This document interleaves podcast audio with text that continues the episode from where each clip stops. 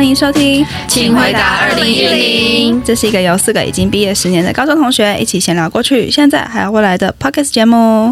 大家好，我是百合，新年快乐！我是弟弟，新年快乐！我是阿五，新年快乐！我是只铁，恭喜发财！先从吉祥话开始。嗯，啊，已经新的一年嘞，我们录到新的一年了，恭喜恭喜！今天是二零二二年的第一录。耶嗯，好，那我们这今年的第一路要讲什么呢？好，在新年第一路之前，我要先来告解一件事，直接告解。对，因为平常都是我在写那个节目大纲嘛，然后所以主题的顺序可能也是我会先安排。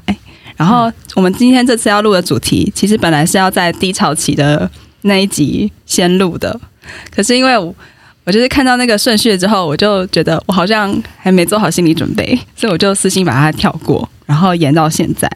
对，然后因为那时候没有、嗯、没有跟大家讨论，就自己做这个决定。嗯，对。虽然后来有跟后来有跟大家就是在讯息没有跟大家说，可是心里还是有一点过意不去，所以就是在这边告知一下。没啦，没啦，我 好像没有意识到，不用想太多。我们都我们都是很有弹性的人，我们很好调整。没错，我也是这么想的啦。你说什么我们就做什么，这是对观众的一个诚意的告诫。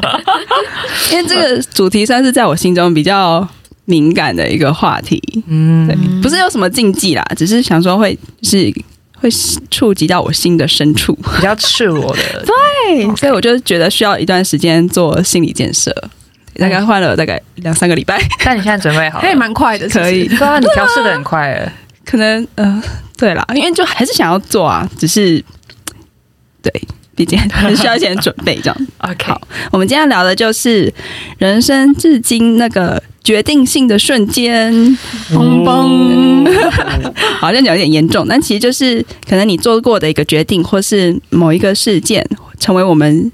人生中的命运转捩点，转捩点，可能因为这个机遇，你自己做了很大的改变，或是它对你的后来的生命造成很大的影响，称得上算是一个转捩点。嗯，好，那因为我的故事会蛮长的，所以要压轴，你压到最后讲，啊，当大轴，嗯，大大轴才是最后一个。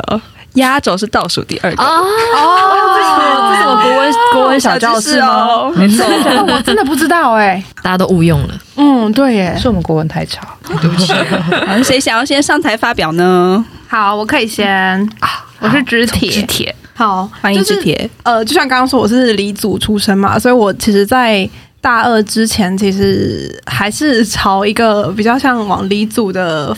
目标发展，我这里写的是我那时候，大二之前还梦想成为诺贝尔奖得主，所以你很小就对理科有兴趣哎、欸？哎、欸，其实不是啊，是就是说中间我有那个想要当医生，嗯，然后想要当医生就失败了嘛，然后，然后就去到一个很理组的学科，就是我那时候是念生命科学系，就是完全是生物。嗯比较像科学家的梦想，对对对，比理学院里面的这样子。你想要拿的诺贝尔奖是什么奖？就是可能生医啊，或者是生物相关的。很大哎、欸！等一下我会讲到那个我的转捩点，是我念了一个学程，但是其实我在念这个学程的同时间，我有念一个是干细胞学程，哦，就是很厉害吧？听起来很厉害，然后我就放弃，就那个学程就没有念完，这样差点差点就变理科少女，对，差点就会变成呃 理科理科太太的学妹。梗有点烂的，好，然后所以呃，我其实那时候有做了一些尝试啊。我大二之前，我还有参加一些科学竞赛，就是真的是跟什么重组细胞啊有关的事情，这样就是很很认真的科学竞赛，就还会贴那个海报，然后站在海报前面跟大家还有学长姐介绍说，哎，我们做的专案是什么啊？就很学术的，非常学术。对对对对对，就是还有进实验室，就那个暑假都在实验室这样。嗯，我就觉得实验室不是我的家，嗯，为什么真的不好待？就是哪方面让你觉得？不喜欢。首先，实验室里面有很多时间，其实都是在玩手游跟发呆。真的假的？因为等等吗？呃，对，因为就是像生物实验很长，那个细胞它进去就是要花个至少五六小时，它才会长出来，就它不会两秒就瞬间好这样。嗯、所以你就是必须要呃放进去之后，然后就开始等。其实也不只是细胞，有时候是可能培养一什么，就反正总之它一直要花时间等待。嗯、然后实验就是一个真的是。不会一触即成，就是你通常是要花至少至少一两个月才会等到一个很短期的效果。可是那个也都是，譬如说你众多实验当中其中一个事情而已，所以就觉得花蛮多时间在那边。没有不好，但是我不是很习惯，因为其实那很多时间都是你只有自己一个人，或者是顶多就是你的学长姐，可是他们在做的案子可能也跟你完全无关。然后所以那个体验之后，我就觉得我好像不是这么适合这个环境，跟就是觉得，哎，那那如果要当诺贝尔奖，我可能要就是很多次的这种实验室体验，这样对对对，住在实验室里面。对啊，因为我就很喜欢讲话，然后又很喜欢跟人家相处，实验室也会有，可是那就比较像是日常的，就不是以这个为。工作这样，然后所以我那时候呃，同时间我有参加一些社团，就是学生会啊什么的，我就觉得我好像在那边获得的成就感比较多，然后也比较喜欢那个跟人家对话的过程。就是因为这样，所以我就在想说，那我想要做跟像这样子比较活泼，然后有一些 跟人家互动、跟人家互动的，对对对对对对。然后呃，把一个讯息传递给别人这件事情，我觉得蛮有趣的。就那时候学生会有做这种事，哦，就不是自己一个人关在小房间里面等待一个成果出来，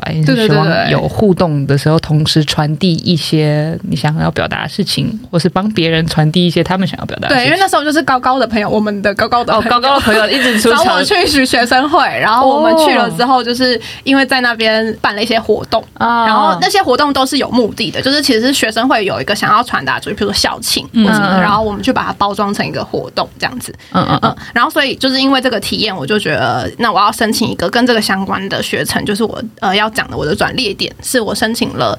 当时台大有点潮的一个学生叫创意创业学程，我是第六届，所以其实呃不是很早，但是也还算开始红，可以 就如果说涨停板做起来萌发萌发的时期，对对对，然后那时候就是呃乡野上就会传说，就是这个学程录取率很低呀，因为它有点像工作，你还要先投履历，然后要跟老师面试，然后才会进去，然后而且他也不是所有人都面试，就是有那种。两个关卡，然后第一个关卡的投履历的部分，如果你的履历超级强，你就完全不需要面试就会上。Oh. 就是当那后来我们进学程还会问说：“哎、欸，你有面试吗？”就是有一种没面试的人很强这样的感觉，oh. 嗯，然后保送的感觉，对对对，对，书审直接过，我没有面试。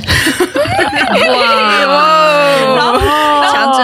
所以传说是有人寄履历会寄那个一块海绵，就听到就会觉得很瞎。但是 那时候学成的说法是，就是他寄了海绵，然后写了一段话说，因为那个题目是，请用一个东西呃描述你自己，嗯，或是表现你自己的优点之类的。然后他就是说，这块海绵就是我这样。嗯，但是因为这个梗就是有人玩过，你就不可能再玩了。嗯、但是就是总之他靠那个海绵上去，然后大家就会觉得说，哦，所以要有创意到这个程度，那是不是大好就是大坏。对，这个人很那那你的履历，对啊，你那时候题目跟这个东西吗？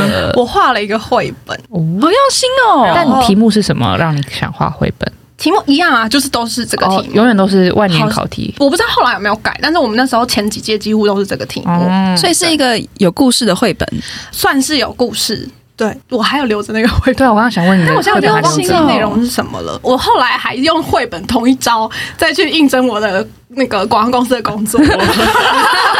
然后眼靠那个绘本有进到下一层，这样反正就是反正好像绘本好像对啊，很好用，赞。现在大家就知道了，绘本是一招，但用过就不能再用了。对啊，还好啦，就同一个地方不要用两次就好了。对对对对对，去别的地方用。对对对对。然后反正我就上了这个学程，就在里面开始有学一些行销，然后有上一些真的商学院的开的课，这样子就认识很多我到现在还是有在联络的朋友们，他们都还蛮算是还蛮给人启发，就是他们。后来有些人真的有做创业这些事情，这样子。然后学程结束之后，我虽然没有选择创业，但是就是因为这样，就是一路走上行销那一块，就是完全跟我的本科系已经毫无相关。这样我也是啊。所以我觉得大学时候有时候真的也不是选系，好像缘分也是蛮重要的。对对对对对对，就是。就在校园里面，不一定只有学科或是科系里面学到的东西会触发到你，有时候会有像这种就是学程或是活动就会触发到，然后就是因为这样就是开了一条支线 行销，这样子就往那边一直走下去。嗯嗯，所以我我自己觉得那个转类点应该是真的是上那个学程之后，我觉得好像不只是平常玩社团活动，因为以前其实我们在康复社也是常常办活动什么，我本来以为那个是比较像是喜欢社团的喜欢，但后来就是觉得，哎、欸，其实这件事情我还蛮喜欢到，甚至可以把它当工作这样。就一直往下做下去，嗯，三大概是这样，就是我的转捩点。所以至今你还是很喜欢做这类的工作吗？对，至今还是很喜欢行销。我之前去广告公司，就是因为我在那个创意创业学程里面有学到怎么样包装你自己的创的业嘛，然后你要把它推广出去，然后我就觉得包装这个概念很有趣，然后去广告公司就是想要学怎么包装，怎么把事情呃讲成一个故事，嗯呃，后来从广告公司离开是因为就是觉得想要了解。就是东西本身，因为行销可能有点像是有好多阶段嘛，有把它包装出去，跟你甚至要打造那个东西这样，所以至今还是蛮喜欢的。那我觉得蛮幸运的，就是在大学的时候就可以遇到或是接触到你。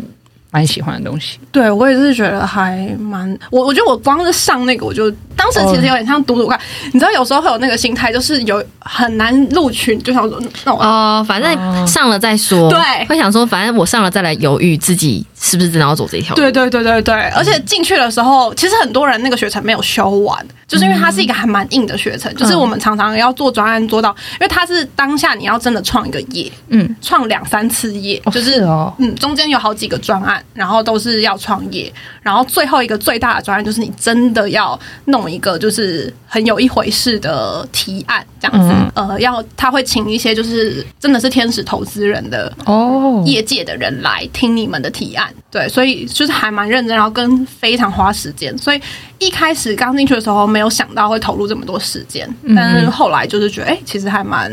值得跟有开启我一个开关这样，那你之后会想要创业吗？纯粹好奇。其实会耶，我们所有人其实去完学程结束，大家都还是有一点起心动念，觉得创业是一个选项之一。嗯，这样子。对我，我就是我对于生物就还是很有兴趣，所以如果是要生物的创业，对现在的我可能还是有点难考虑。但我一直都是还是对于这类的事情是蛮有兴趣。我们现在就一直在等支铁创业，变第二个理理科太太。对啊，我们想当受雇者，你就是想要开，帮我们还要做一个要把它蒸 X 咖啡厅、咖啡店、咖啡厅、B B 体验咖啡，把它珍藏。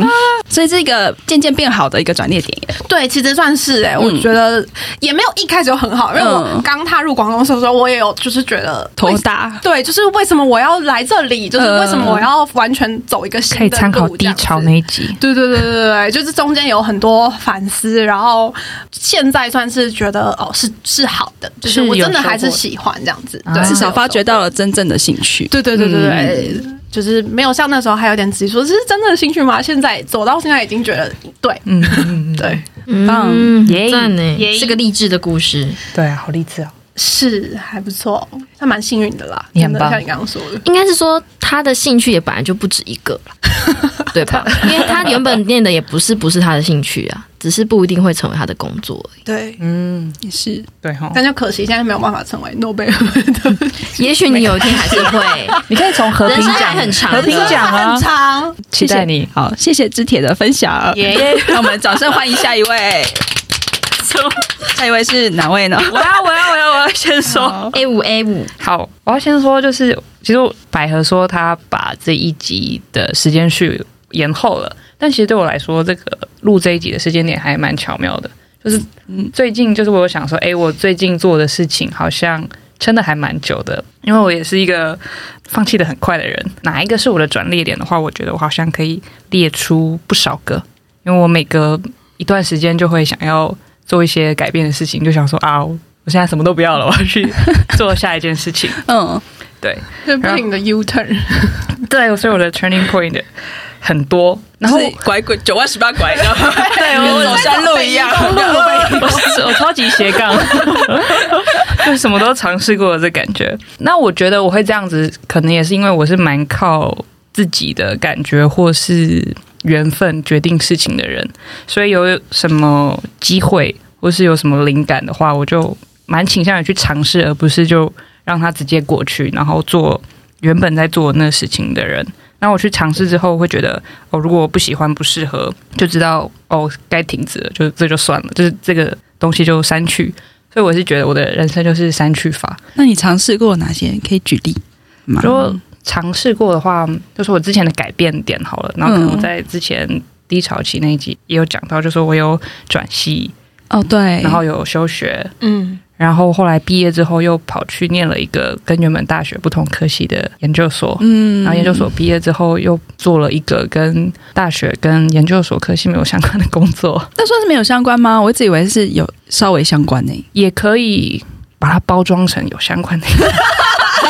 延伸出去这样。对，我在面试的时候想了很多包装的话语，就是嗯，好像蛮合理的，顺的。哦、但如果你拆开他们的本质的话，其实交集没有那么多哦。对，然后所以在做这一件事情的话，其实每一次都有要说修，其实也不能说修正，因为好像也没有所谓正这件事，就是有在修改我自己人生的轨迹。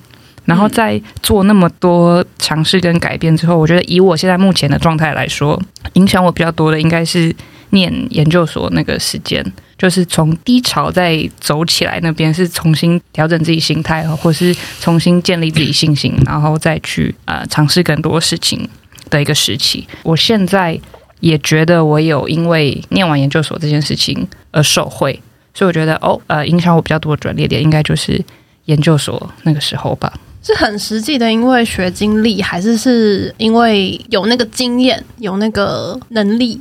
我觉得都有。像呃，学历的名字摆出来是算好学校的名声，所以投履历的时候是不会吃亏的。哦，至少在第一关的时候就有一些帮助。新竹的某间知名大学。反正哎，我就学霸了。嗯嗯，然后在我个人就是自己脑袋里面，就是重新。就是觉得我有尝试过很多事情，然后知道自己可以完成，只要有花时间跟心力去做的话，真的是心态建立，就是重新相信自己有获得一些成就感，对，去完成你原本还没有完成一些任务吗？对，就是你觉得你。原本以为没有办法达成的，嗯、但其实你多做一些尝试，你是可以达到的。就是一直在就做了一个达到目标的训练，这样对，在这几年之间，就一直研究所的时候，对，一直重量训练的感觉。嗯、OK，所以要说转捩点的话，我会把研究所这个当做一个比较大的。就纯粹以我现在的状态来说啦，因为我也相信之后还是会有，一直会有转捩点，一直会有新的，没错。对，毕竟人生是不知道的，就是也是希望。可以把握之后的机会，嗯，也是很正面的故事哎，还蛮蛮正面的啦。负面的事情可以参考低潮期。低潮的那一集，那也算是一个转捩点呢，也是一个转捩点。对啊，转捩点是反正就上上下下，当然之后也可能不止有好的转捩点，可能也是会有在低潮的，但就是开高走低，开低走高，低低高高嘛，人生就是起起伏伏。好什么金句？我后来也会觉得，就是转捩点在低潮期录之后还蛮好的，就是因为可能真的是，那你的转捩点会发生在你的遇到的低潮期之前或之后，所以大家可能听过我们的低潮期的分享之后，再听我们聊转捩点，会更有那种转折的感觉，就是人生真的做出一些改变。嗯，对，不错，计划通赞。你就是我们的制作人。赞！以上就是我的分享，掌声鼓励鼓掌。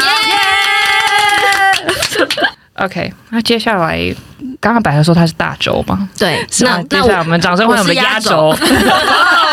嗨，我是弟弟。好，嗯，我觉得我的命运转捩点最大的转捩点是大学的时候，我决定要双主修中文系，而且这个决定其实来的非常的晚，它是在我大三下学期的时候。才要申请，所以等于我大四一年跟大五加起来总共两年内，我要把原本法律系的课修完之后，还要把中文系原本照理说应该是四年的课，要全部把它在两年内全部修完。因为我那时候做这个决定的时候，当然也是有跟家里沟通嘛，那他们就觉得最多就是让我延一年，所以这个赌注我那时候觉得赌的蛮大的。嗯，对，会让我起心动念想要双主修中文系，主要是因为那个时候一开始我是先参加校内的一个征文比赛，得奖之后他们就有推荐我们去参加一个会在我们学校举办的文艺营。哎，我不知道这件事哎、欸，我知道你参加文艺营，但是我不知道你是有得奖，好棒！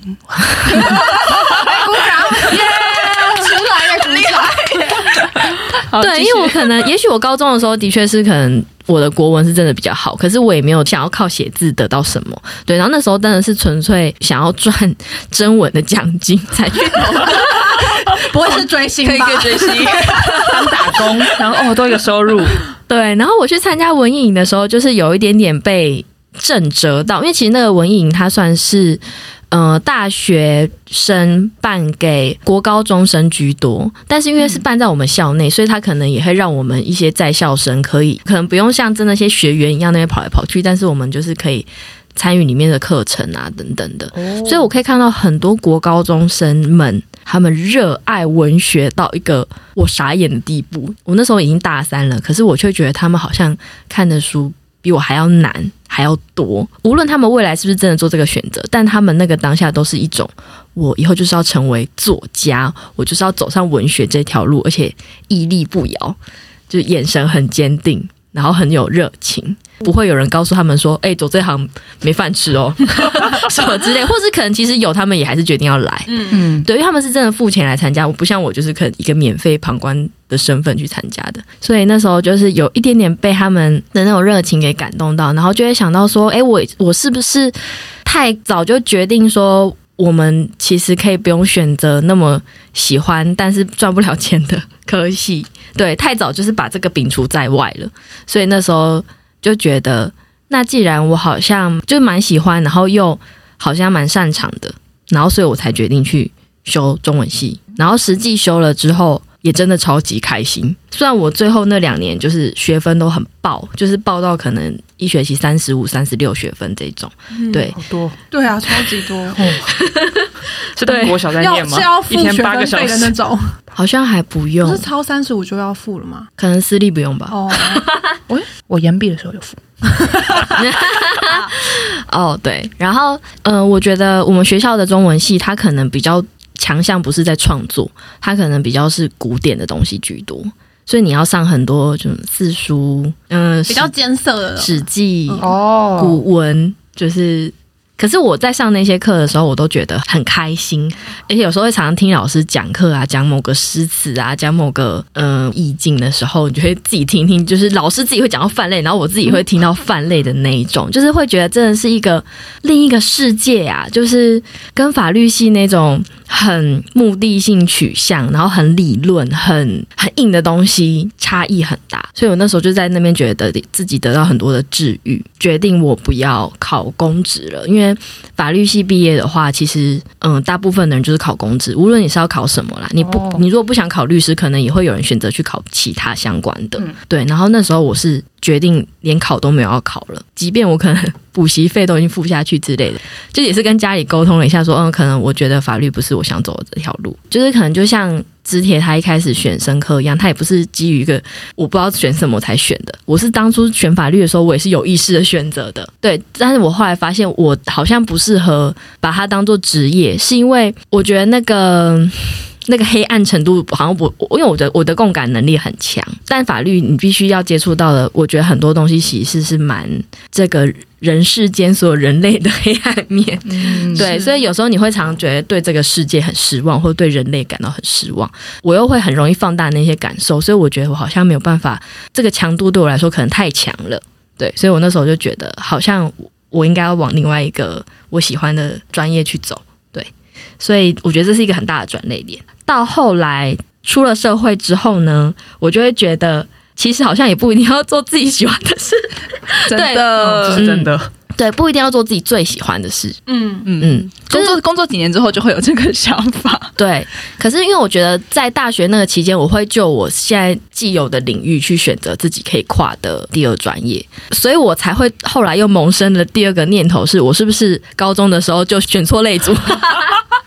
因为我就觉得我能跨的领域变得比较少，但我还是觉得这是教育制度的关系。嗯，对就我们会，在自己知道的东西里面选择，呃，没有想到是我们的选择早就已经被受限了。我后来觉得选择是不会被受限的，只是我们只还不知道我们有哪些选择而已。我觉得就是要比较勇敢吧。其实你你要跨出去也可以啊，硬跨可以啊，可是遇到比较多阻拦，你的机会成本就会更高，因为你已花费了现在这些大学五年的资源，然后加上工作不知道几年这样子啊，对，然后。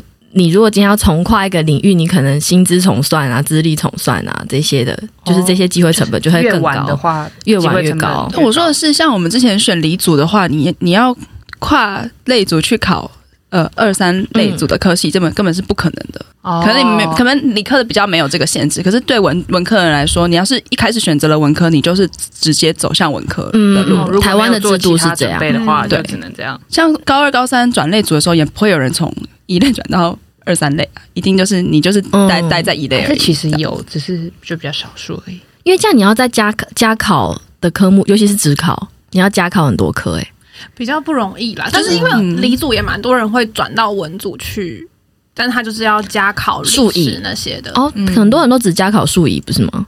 呃，可是我知道的 是，真的还蛮还是有人是完全转过去，就是他也是有念社会，就是历史、地理这些。嗯，像因为其实你们高二、高三平常平常也会念啊，只是没有念的那么深入吧？你们课表内有吧？有历有社会科，二年级有，高三就没有了。对，就是因为大考它只考一个大方向跟大概念，它通常不会考到那么多的细节。那可能一类组念的比较多，就是会在着重细节跟更深入的部分。可是大考不会考到这么细，嗯、所以你只要有个大方向的概念跟时间线的了解，跟记住大概每个事件的影响跟什么时候发生，你可能就可以表现的还不错在考试上。哦、对，所以这是一类。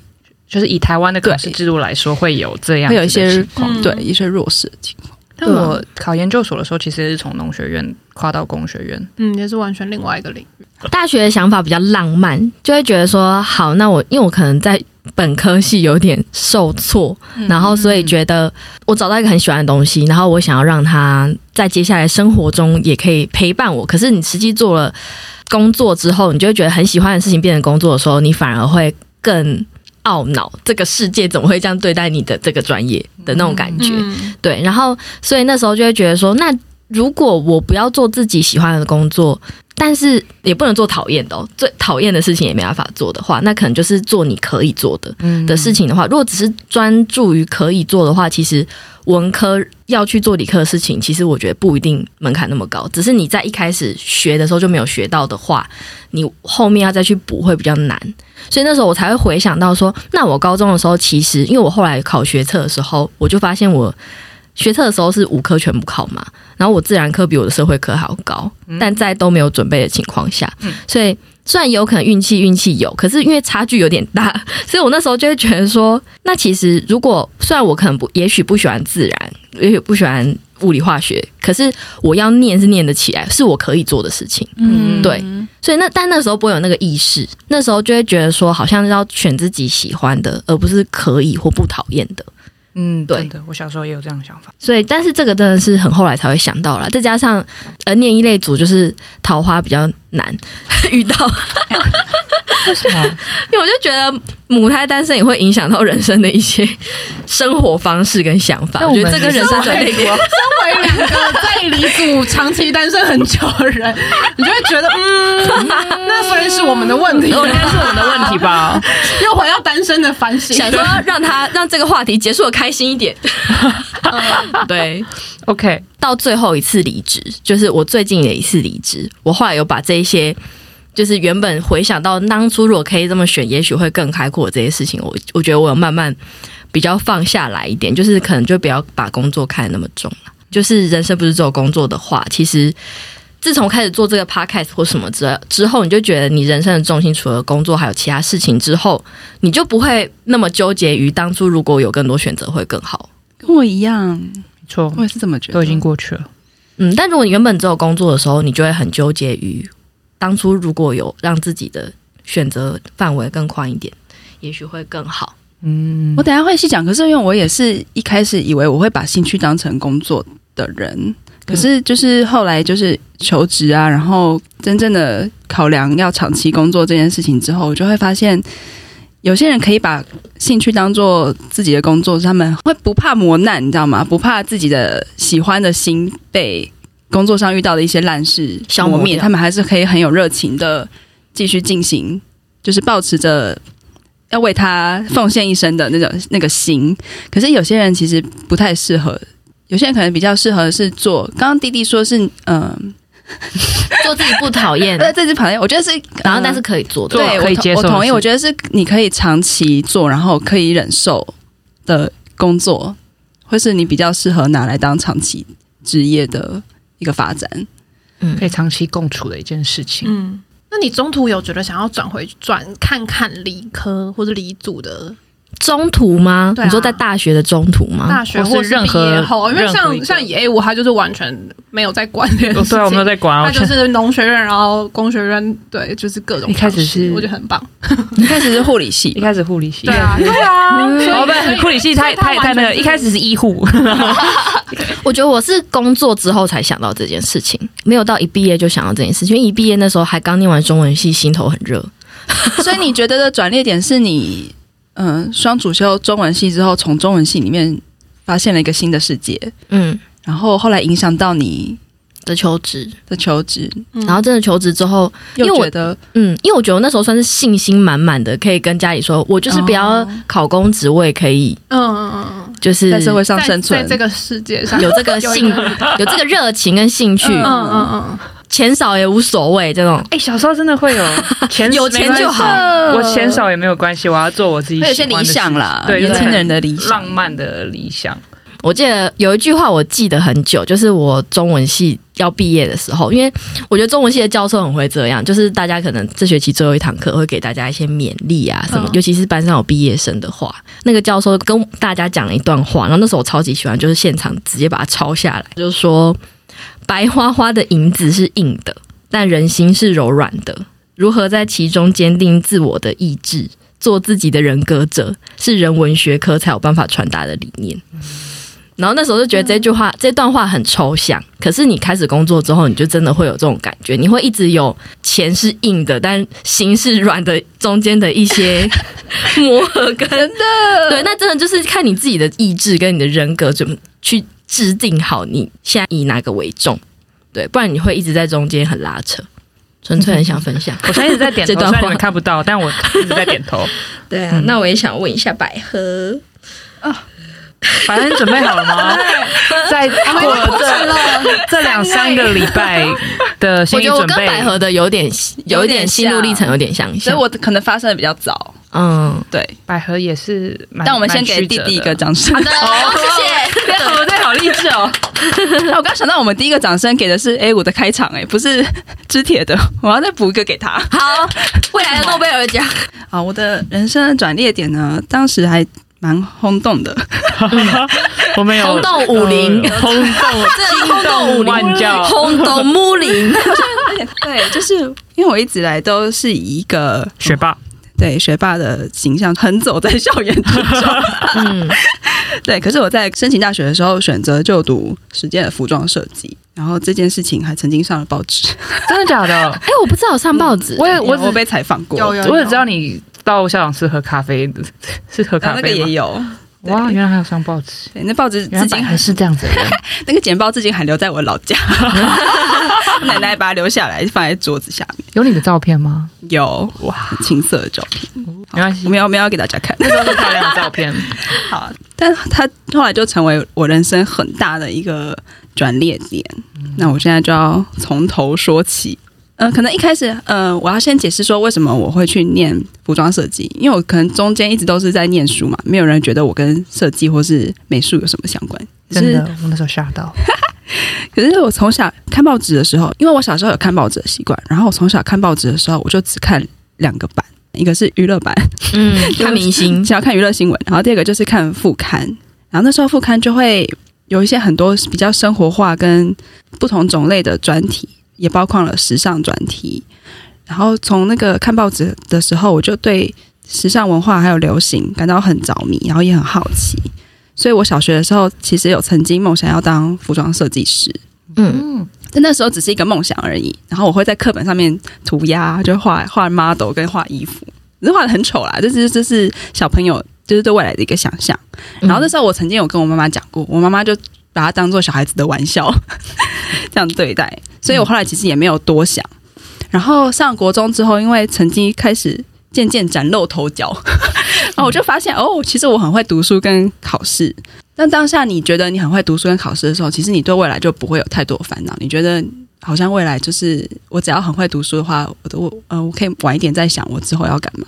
反正我就是现在把书念好就好。所以其实我没有太烦恼未来要选什么科系或者选什么学校。对，然后这个情形就一直到我上了高中。然后我高一、高二的时候成绩都还不错，都很好，对，三名那种。对，然后一直到高三，真的要大家就是准备要放下所有手边的事情，社团啊、什么玩乐啊，要开始专心准备大考的时候，就在这时候，我发现我自己越来越无心念书，可能我已经就是念累了，就是我发现我在看书的时候，那些文字我都念不进去，然后你就知道自己的状态正在下降。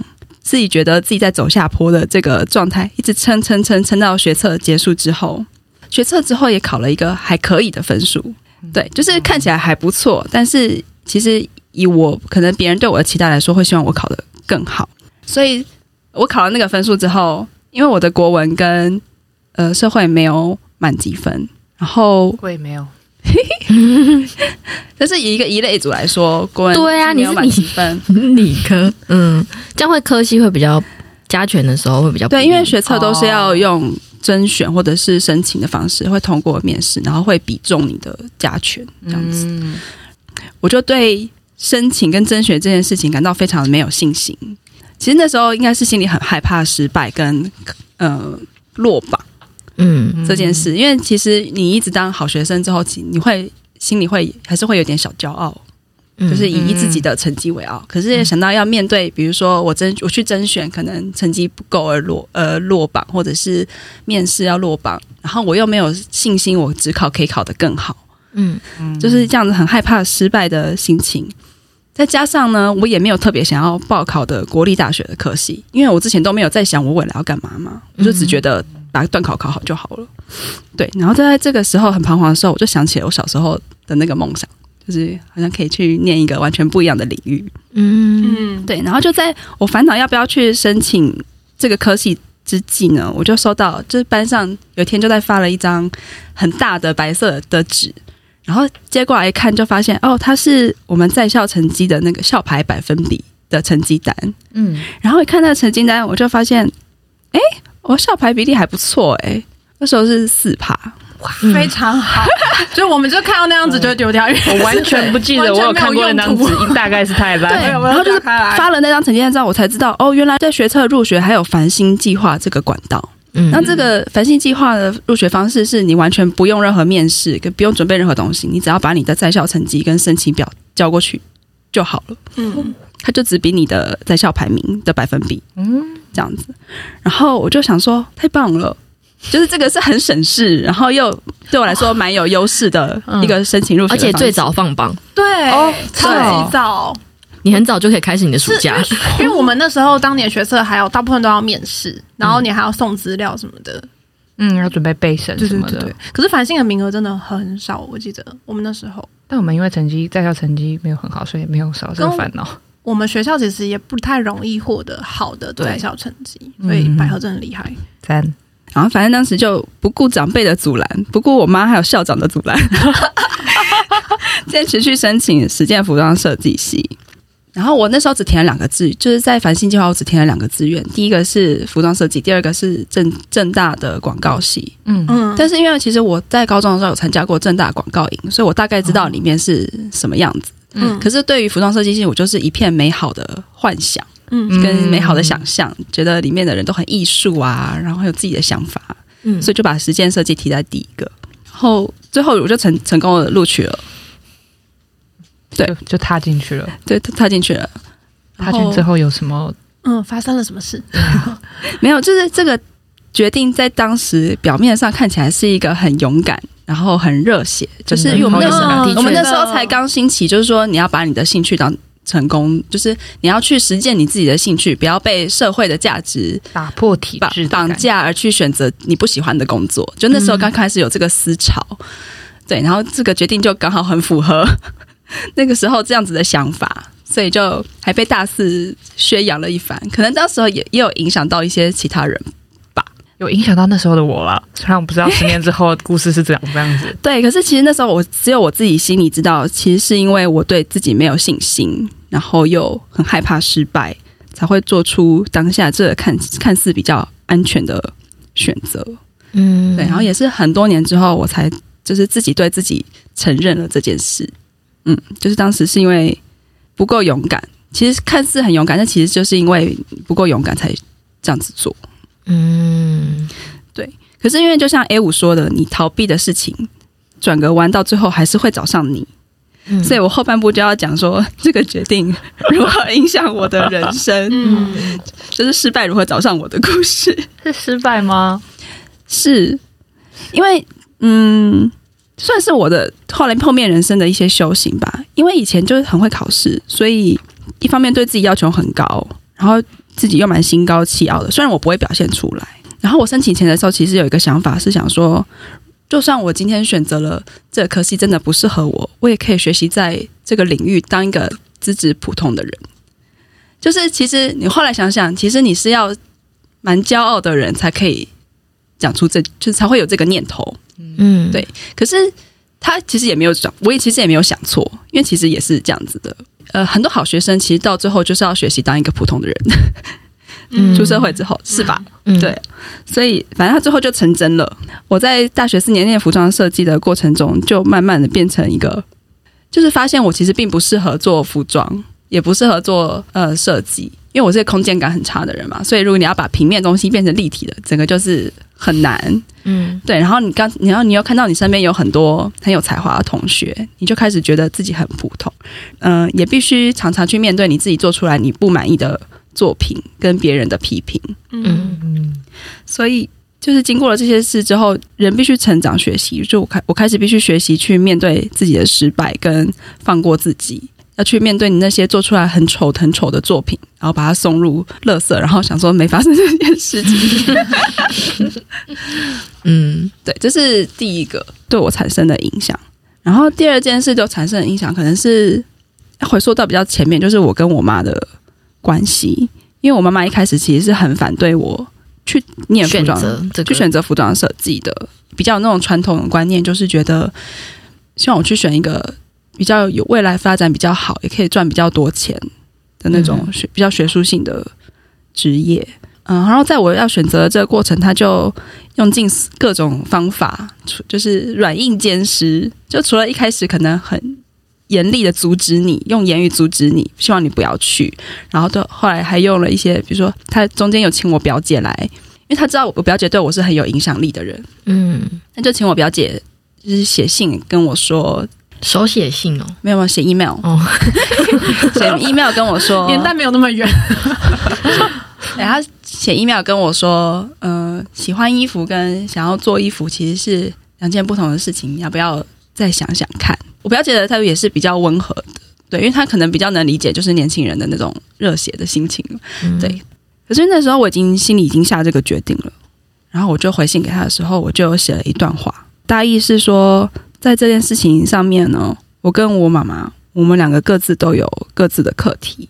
我的课题是我要去面对这个决定带来的风险，呃，如果这个专业不适合我，那我要怎么办？我妈要面对的问题就是，她的小孩违背她的意愿做出一个她不喜欢的选择，她要怎么面对这个情况？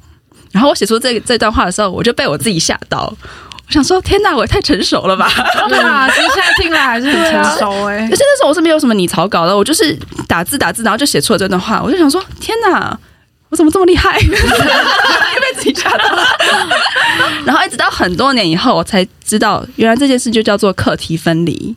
课题分离是什么意思啊？你要把你自己的要面对问题跟别人要面对问题搞清楚。那如果别人这时候如果要情绪勒索你的时候，你就可以比较好厘清你们之间的责任关系啊。对，最近几年才有流行这个概念了。可是那时候，哦，我发现哦，因为我是一个蛮会课题分离的人。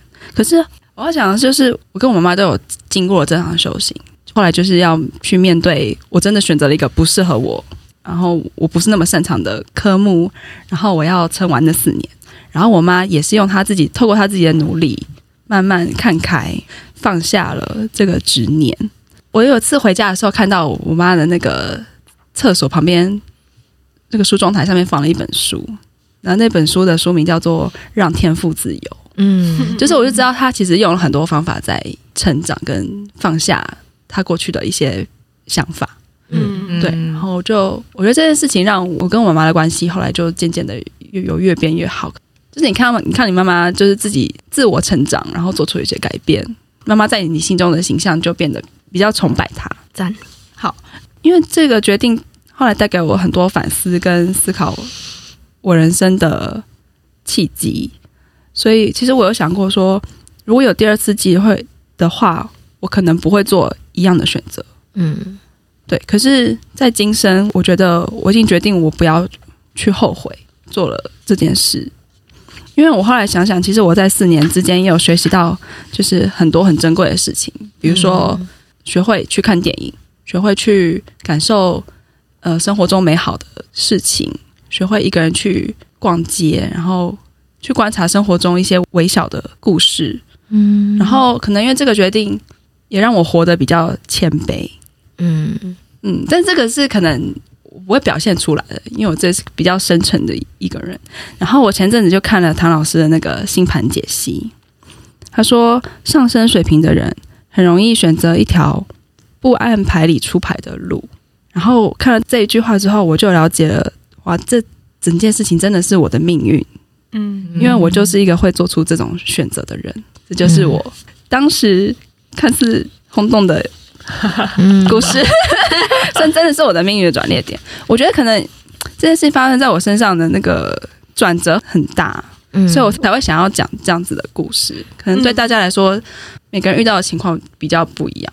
嗯嗯，因为你还有感情上跟妈妈的关系的变化。对，就是这个人生中的这个决定，真的，我觉得有形塑了我这整个人二十五岁之后 发展成嗯现在这个样子的状态跟个性。对，嗯。但我想回应一下刚刚说不后悔，我觉得我后来是觉得再回去那个时候，我还是会这样做，就是应该是说我就是这样的一个人，就是就像你看星盘发现一样，就是好像就是这样的一个人，就是到时候就是会这样想，这样，嗯嗯，而且那时候的真的有很多资讯其实没有那么了解，因为像现在可能我弟他现在在大学，就是当时去念那个学程的那个时间点，我也会觉得。虽然可以给他一些资讯，但是好像很难不让他走我可能走过的这些路。这样应该说每个人都要自己走一次吧。虽然我们就是经历过，知道这些决定对会有什么影响，会遇到哪些事情，嗯、但是没有自己走过，就是自己用自己脚走过来，我想就是会不知道。我妈在就是。自己在寻求呃怎么想开的方法的时候，他曾经有在脸书上面贴出一篇文章，说他在网络上看到了一首诗，他看到那首诗之后就豁然开朗。然后那首诗其实有收录在我们高中的英文课本里面，所以我知我知道那首诗。road 什么？没错，就是说，当你面对两条路的时候，你只能选择一条路，可是你走了一条路之后，你就再也看不到另外一条路的风景。可是你已经选择走这条路，大意是这样啦。嗯，对。这边我要加一个，这是我本来要在最后结尾那边要讲的。我那时候要选双主修的时候，那一阵子刚好看到电视上在重播《爱丽丝梦游仙境》，然后有一个 part，我不知道大家记不记得，就是爱丽丝走到一个没有路的地方，然后还会有一个打扫的人把她后面的路扫掉，嗯，然后她那个微笑猫就会出现，啊，问她要去哪里吗？对，就是那个爱丽丝就跟那个微笑猫问路，因为她的路都没了。然后他那时候就是说我应该要走哪一条路，嗯，然后那个反正那个微笑猫就跟他讲说，这要取决于你想要去哪里。爱丽丝就跟他说我不知道，然后他就说那选择哪一条路都没有关系，因为反正你不知道你要去哪里，那每一条路都会带你去到你想要去的地方，就是有点悬。然后那时候我看这一段的时候，我想说小时候谁会对这一段有感觉？但长大的时候就是。会有一种突然被打中的感觉，就是反正你就是勇敢选择就对了，就有点像以前的点都会，呃，到某一个程度之后就会串成一个线。你刚刚不是问我说，我科系跟科系之间，或之后现在做的工作是有没有什么关联嘛？然后我就说可以包装，然后我觉得有点像，有点像这个意思，就是以前的每一个小节点，其实都是对你有影响的，都是一种累积。对，虽然看似其实是没有关系的，但是某些程度。上是他们是可以连成一条线，甚至一个网，就是嗯，让你的网越来越结实的感觉。你有让我想到，就是因为我以前后来认识一个心理系的朋友，嗯，然后他某一段时间算是我的心灵导师，因为我就会觉得他他就是一个可能从高中的时候就立定志向，我就是要走心理专业，然后一路上就是都没有变换过。然后那时候我就觉得说，你好幸运哦，就是你一开始就选对了这样子。然后他那时候就传给我一个很长的档案，然后它里面就写了分享了一部电影叫做《一手庞克救地球》，然后我不知道有没有人看过，很多人看完就会觉得说，他只是就在讲说很多偶然事件，有点像是蝴蝶效应，就是你会觉得，因为你看电影的时候，你一开始看你会觉得好像就只是很多偶然的事件叠加起来，最后拯救了世界末日。嗯，对。可是他觉得他看完那部电影。的时候，他觉得那些都不是偶然事件，是每一个人都在那个当下做了一个选择。如果那个选择没有做下去，这些偶然都不会发生。对，所以他就觉得，嗯、呃，要把握可以选择的时候。然后刚刚 A 五讲你要怎么去包装，我想到一个更好的讲法，也许是。你要怎么去诠释你的选择？因为这些选择最后都会做下去。然后你怎么像我的话，我可能就会觉得我其实做了超多个选择，但我回顾可能有时候会觉得这些历程乱七八糟。对，但我要怎么样去跟这个选择走这条乱七八糟路的人和解？可能就是我刚刚讲的那一段，我觉得就是我怎么去诠释我这一段选择的过程。然后你怎么诠释，就会怎么去看待，也许是怎么看待那部电影，或是怎么看待这一段生命史，这样子。错，嗯，因为我刚刚说不后悔我做的这个选择，其实后来也是想说，我这我到最后我都要把这个选择变成对的。嗯，其实我后来心里是这样，就是因为刚刚当初那个选择是我自己一个人决定的嘛。没有人可以去扭转我这个决定，对对，我只能对自己负责。所以我后来就觉得，我不要去后悔，其实是自己心里决定，说我不要去后悔这个决定。嗯、不管当时遇到多少挫败，我最后都要把它变成一个好的转捩点。我蛮喜欢刚刚那个弟弟说诠释这件事情，因为我自己觉得这个诠释也是让自己怎么往下走的一个蛮关键的点，因为做选择的时候，有时候真的没有在思考，或是就是就是做了。然后，嗯，其实诠释是就像我们现在在讨论转捩点，在讨论那时候发生的事情，嗯、其实也是呃重新在定义现在自己的这个位置，嗯，就是回去看说我前面走了这些路，那我现在站在这个位置，然后才能去想说，像刚刚笑脸猫说的，就是你要往往哪个方向走，可能也是需要。去定位，就是想要在 Google Map 上面定位，我现在在那个位置上的一个过程。嗯、可能当下的一个决定的好或坏，不是一时之间就可以决定的，价、嗯、值是很后来才会知道的事情。而其实我想到一本书、欸，诶，那个你应该找一个人聊聊，是是那本书吗？一本黄色，也许你该找人聊啊，哦，也许你该找人聊聊。然后它里面有说，就是应该要接受自己，而不是批判自己的这件事情。因为如果连你自己都没办法接受你自己，然后没有办法对你自我认可的话，其实对自己的无论是当时的状态，或是往后你可能做的决定，或是你怎么看待自己的话，都会呈现就一个负向的循环吧。嗯、所以我刚刚说，刚才呃提到了诠释，或是呃怎么看待自己这件事情，就是一个接受而不去批判的话，会让自己更。了解自己一点，理解自己，这样，我还蛮推荐那本书，大家可以去看看。我是我先推荐的吧？啊，你推荐了吗？推来推去，就是我在动态里分享，然后我跟你说，你还问来问我说是哪一本书？我跟你说是这一本哦，那是百合推荐的。甩水法，你的生命转捩点其中之一是百合，嗯，但那本书真的是好书，大推荐，大推荐的好书。嗯、好啦，我以前曾经有听过有人说，嗯，其实所有的改变终归都是好的改变。那我觉得我我到现在二十九岁，我觉得我可以认同这句话。虽然我是一个固定星座，就从内到外很非常固定星座，然后我也很讨厌改变。可是我觉得每次改变，就像唐老师说的，都是一次考验。嗯 嗯，对。然后这些考验可能就会让你生命更精彩吧。嗯，对吧？大家怎么看呢？赞成，因为我是把我是变动星座，所以我非常需要改变，跟就是身体会一直很痒痒痒的。对，我最近发现那个周期大概这三年一次，可能跟那个念高中、念国中的那个惯性有点关系。所以我现在差不多也是新工作之后，已经差不多三年了，不知不觉。哦，所以你下一次养养的时间要现在养 养三年之痒，三年之痒。而且我其实刚刚在讲说这一集的时间点。我觉得新年愿望这个时间点，就是在考虑说二零二二年要做什么事情，也会考虑说，哎，之前做了什么事情，做了什么决定，这样，所以蛮适合，也蛮推荐大家在想新年愿望的时候，也可以跟我们做一样的练习，我觉得还蛮有趣的。哇，我刚刚跟 A 舞台列了一个新年愿望，有机会再跟大家分享。没错。好，那今天就聊到这里喽。喜欢节目的话，欢迎到脸书或 Instagram 搜寻“请回答二零一零 ”，follow 我们。我们会分享一些生活动态或者是幕后花絮。若有些今天聊不够的地方，也许会在这边补充给大家。然后年末就是发年终的时候了，没错。如果大家有收到红包的话，也可以小额抖内我们赞助我们节目的制作费，链接请见下方资讯栏。如果喜欢我们节目，可以帮我们在 Apple Podcast 留下五星好评，并分享给你喜欢听 Podcast 的朋友哦。好，那最后就要跟大家拜个年，祝大家新年快乐！新年快乐！大吉大利！好，大吉大利！我们下一集见喽！拜拜拜。